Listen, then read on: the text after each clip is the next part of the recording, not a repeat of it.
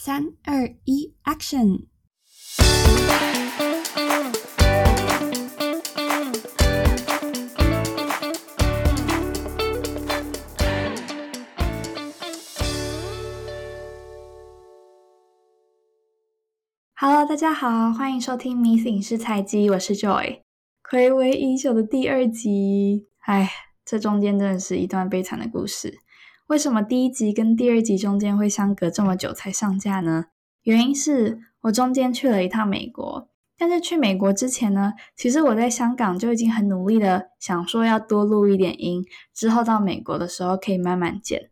但是万万没想到。我到美国的时候，竟然发现我之前的录音都不能用，因为音质真的不知道为什么超级差。所以呢，就只好等美国旅行回来，回到香港，有了我的麦克风之后，才能重新开始录音。哎，真的是非常曲折的一个过程，所以中间才会相隔这么久才上架，我自己也是非常难过。但是，哎，没关系，希望今天录音可以一切顺利。我刚刚也是调麦克风，调了真的超级久，因为实在是太久没有录音了。好的，今天哇来到我们的第二集。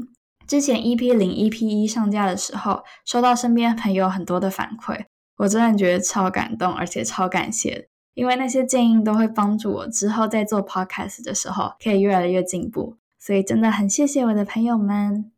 好，那今天这一集的话，我们会来讲到好莱坞的制片公司，也就是所谓的媒体巨头。其实今天的这集内容跟上一集或多或少也有一点点关系，帮大家前情提要一下。上一集我们讲到了 Rotten Tomato，还有就是这些媒体巨头他们是如何去操弄 Rotten Tomato 的，所以今天这一集就来好好的了解一下这些所谓的好莱坞制片公司。我们这辈子一定都会有看过这些好莱坞制片公司的电影，只是你可能不太清楚他们的运作，或者是有哪一些制片公司，他们背景又是如何。对，但是我相信我们都会是他很忠实的消费者，因为不只是电影，很多媒体巨头他们同时也有经营乐园事业，或者是说串流平台，所以等于说他们在我们的日常生活中扮演了一个很重要的娱乐角色。那我们今天就好好利用这一集。来了解一下好莱坞片场他们是在做什么，还有他们的眼睛历史为何，几个主要的制片厂又有哪些，以及最后我们会聊到这些制片公司未来的发展等等。希望大家会喜欢今天的这一集内容，我自己是觉得蛮有趣的啦，因为在搜寻他们的历史以及在了解他们的演进过程的时候，其实是学到蛮多知识，而且我觉得跟我们现在生活也息息相关，所以希望大家会觉得有趣。那要说到好莱坞片场的发展以及它的整个历史演进过程，我们就要先从所谓的大制片厂时期开始讲起啦。那在一九二零到一九五零之间是所谓的好莱坞黄金时期。那好莱坞的商业模式也是在这个时候定定的。当时的制片公司呢，他们其实发展的是所谓的垂直整合，就等于说一条龙的电影制作他们都包了啦，包含电影制作、发行、放映等等。几乎都是由制片厂去控管的，所以他们可以说是控制了整个电影的生产线，在当时握有很大的制作权利。那在这个时期呢，其实电影大部分都是由特定的几个大制片厂所掌控的。那我们等一下也会介绍到这些片场有哪些。这些片场呢，英文他们又叫 Major Film Studios，维基百科给它的翻译是主要电影公司，但我觉得真的超怪的。那要怎么样定义一个制片厂是所谓的大制片厂呢？就是他们每一年会推出大量新的电影作品，并且在特定的市场始终保持着较大的票房收入。就目前来看的话，只要是在全球发行的电影，几乎都是由这些所谓的主要电影公司所发行的。我们可以说，这些电影公司很大程度主宰了全球市场。特别是北美市场哦，因为这些电影公司大部分都是来自北美，尤其是美国。那他们在北美电影市场，也就是自己家里的市场啦，占比就高达了百分之八十。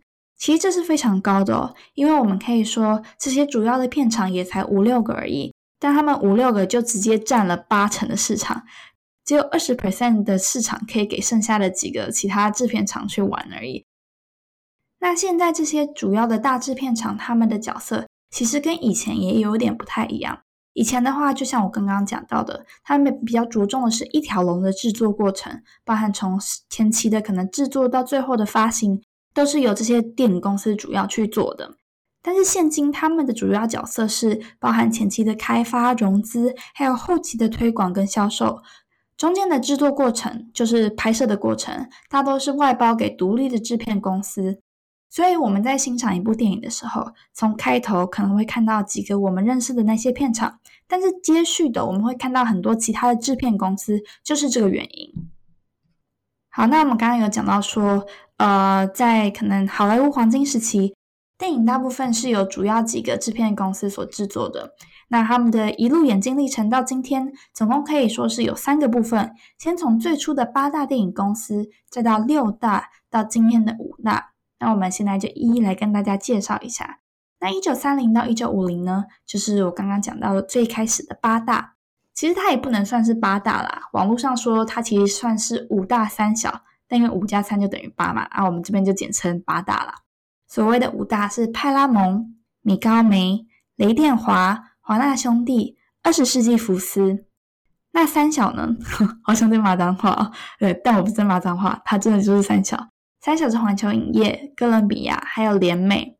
我觉得在这八个里面，大家比较不熟悉的应该是雷电华还有联美。那雷电华的话，它就叫 ROK Pictures。嗯，在一九三零到一九四零是它的全盛时期，那个时候也有制作很多部电影。但是，一九五九年之后就关闭了。联美呢，它叫做 United Artists Corporation，很特别哦。它的创办人是就是大名鼎鼎的卓别林。卓别林跟其他三位演员共同创办了联美，但现在是收购在米高梅底下。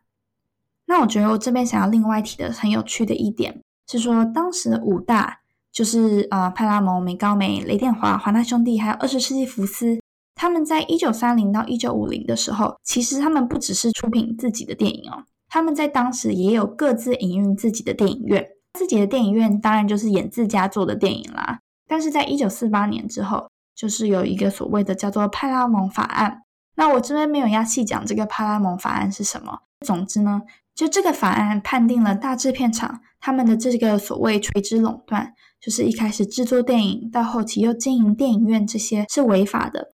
这些好莱坞的制片公司就被迫要将他们的电影发行还有电影院放映的业务分开来。简单来说，就是片场它不可以再直接经营戏院了啦。那其实这对于片场来说伤害蛮大的。再加上当时电视正在崛起，电影不再是人们唯一的娱乐了，所以对于整体电影产业其实发生了很重大的影响。最后整个排名大洗牌，米高梅还有我们刚刚提到的雷电华、联美等等就渐渐没落。然后哥伦比亚也被索尼影视收购，而迪士尼刚刚我们一直都没有提到它嘛，它从原本的独立制片公司，在这个过程中跃升为电影巨头，所以最后就形成了所谓的六大。六到八含迪士尼、华纳兄弟、派拉蒙、索尼、环球影视，还有二十世纪福斯。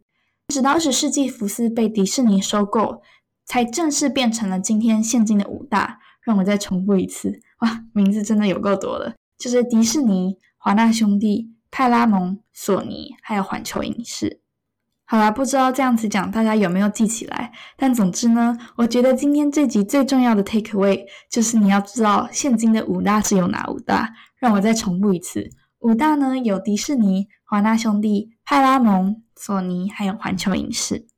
对，希望大家都有记得。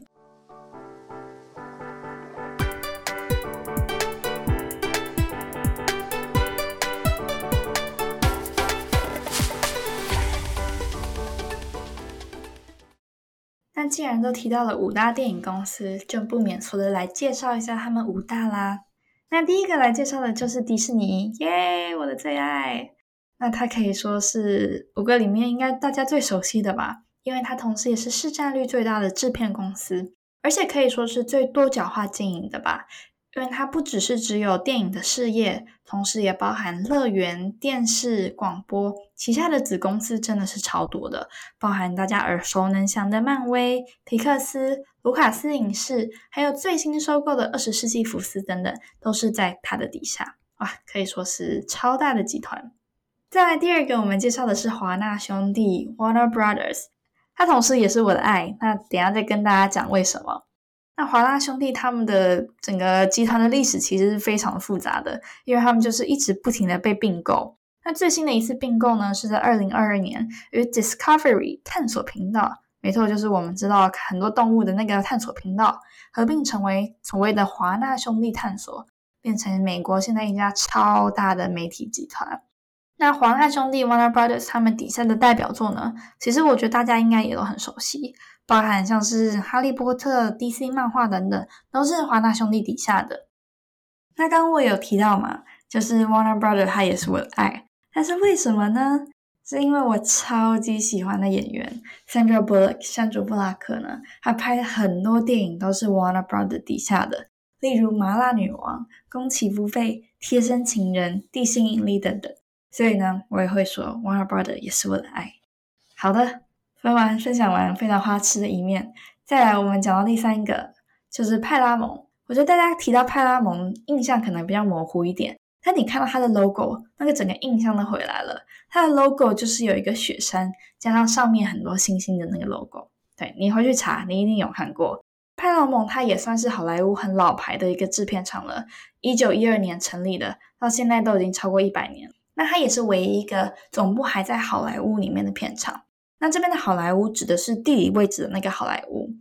那派拉蒙这么老牌的电影片场，理所当然的也是有很多代表作啦。它的代表作包含，嗯，像是《阿甘正传》《铁达尼号》《教父》系列。哦，我这边真的要大推《阿甘正传》，我去美国之前看的。大家都知道它的经典名言嘛，但是没有看过电影的人，还是会很推荐你去看一下，因为我觉得真的算是蛮励志的，而且也你也看完就可以懂说为什么它是一个经典不败。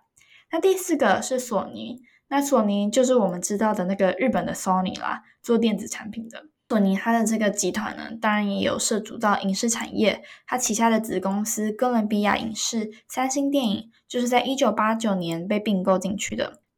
那也是在那些并购之后，索尼才正式加入了影视巨头的行列。所以它可以说是五大里面最年轻的电影制片厂。它的代表作呢，就是有蜘蛛人的电影版权。诶，就是这边跟特别跟大家讲一下，蜘蛛人它虽然是漫威底下的，但是它的电影版权其实是在索尼底下的，对，不是跟跟迪士尼是不一样的。其他的呃代表作也包含像是尖叫旅社、魔鬼克星系列等等。最后一个要介绍的也是大家蛮知道的，就是环球影视啦。环球影视是在这个五个里面历史最悠久的电影公司。虽然它也是成立在一九一二年，但是它是比派拉蒙还要早的。那最老这个不代表它发展也就是最顺遂，它其实发展一路上也是上上下下了，直到现在才奠定了它在好莱坞的龙头地位。它除了电影以外，它跟迪士尼一样，它也有乐园事业，也就是我们所熟知的环球影城啦。它的代表作包含《神偷奶爸》《亡命关头》系列、《侏罗纪世界》等等，都是非常大的 IP。但其实我个人还有自己一个私心非常喜欢的呃环球影城代表作，那就是《歌喉战》系列啦，每一部我都超爱的。好，跟大家分享一下。那也推荐大家没事的话，可以把这些电影重新拿出来温习一下。这集的最后，我们来稍微聊一下这些电影公司的未来发展。他们未来发展可以说是潜力无穷，但是同时也面临着很大的产业考验。那我们今天讲到的未来发展呢，其实主要会讲到在面对串流的崛起，他们这些制片公司应该如何去应应。那我们也知道，自从 Netflix 开始崛起之后，串流平台正在改变好莱坞的发行模式，让全世界能同时在不同地方享受这些影视作品。所以面对这样子的竞争，现在各个片场也都力推自己家的串流平台。像 Disney 的话，就有所谓的啊 Disney Plus。那另外也有我们没有的，是在可能北美比较流行的是 Hulu。那 Warner Brothers 有自己的 HBO Max。派拉蒙的话，就是现在也正在推自己的 Paramount Plus。对我去美国的时候也有幸的，呃，稍微看到他们的网站。那为什么现在电影片厂都要纷纷推出自家的串流平台呢？是因为串流的市场竞争实在太激烈了。他们要面对的竞争对手很多，包含像是 Netflix、Amazon Prime、Apple TV Plus 等等。现在的竞争也演变成了一种军备竞赛，就是各个制片厂在比谁投入的资金比较高，制作内容哪一个比较厉害。最后就会导致制作成本过高，还有支出过高，所以也并非一个长久之计。其实这些支出过高导致的后果蛮严重的，就是各个片场他们变得说有庞大的债务要去处理。那么面对庞大的债务要如何处理呢？接下来我讲的内容就是参考冯博翰教授的影视幕后同学会的 podcast，在第四十八集，冯博翰教授有提到说，为何现在的媒体巨头会有庞大的债务？首先，原因是在疫情之后，因为通货膨胀加上高利率。另外，他们花费了很多资源还有资金投资在串流平台上面，所以这对他们来说是一个很沉重的负担。他给这些媒体巨头的建议其实主要有分成三个。第一个就是他建议媒体巨头应该要调整发展顺序，还有发展的重点。例如，迪士尼在今年年初的时候就裁掉了自己底下的元宇宙部门，因为他们发现元宇宙并不是他们目前优先要发展的业务，要赶快除掉非必要的业务。第二个就是要提高组织效率，调整架构。简单来说，就是精简一些人事规划，来避免不必要的支出。第三，教授建议这些媒体巨头可以翻转所谓的商业模式，加快自己转型的速度。就读过换日线的一篇文章，那作者汉斯黄就有提到说，索尼影视就跟其他人比较不一样，他自己没有权力发展串流平台，相反的，他广泛出售自己的作品到其他平台去赚取所谓的授权金，这样的方法也让他赚进了很多利润，让他最后的财务表现并不会比其他的媒体巨头还要糟。对，这就是另外一个商业的模式的可能。这告诉我们，并不是一味的发展串流服务就是最好的。那我这边再简单附送一下三个建议：第一个就是要调整优先发展顺序，发展重点计划；第二个是提高组织效率，还有调整架构；最后呢，就是翻转所谓的商业模式，加快自己转型的速度。我觉得教授的这些建议都超级实用，所以才会在节目的最后想说跟大家分享。对我真的很喜欢教授的那个节目，他也。Kind of like inspire 我去做今天这个节目，所以大家有空的话，记得也要去听这个影视幕后同学会。好了，那今天节目其实介绍到这边已经蛮多资讯的，所以也是一个很好的时间进入尾声。那今天最后也简单帮大家做一下这集的总结。一开始我们有简单介绍片场他们的职责，还有好莱坞主要片场的演进史，如何从八大变到六大，到现今的五大。我们也分别简单的介绍这五大片场，还有这些制片公司未来的发展。如果大家对这个有兴趣，也欢迎上网去搜寻更多相关的资料。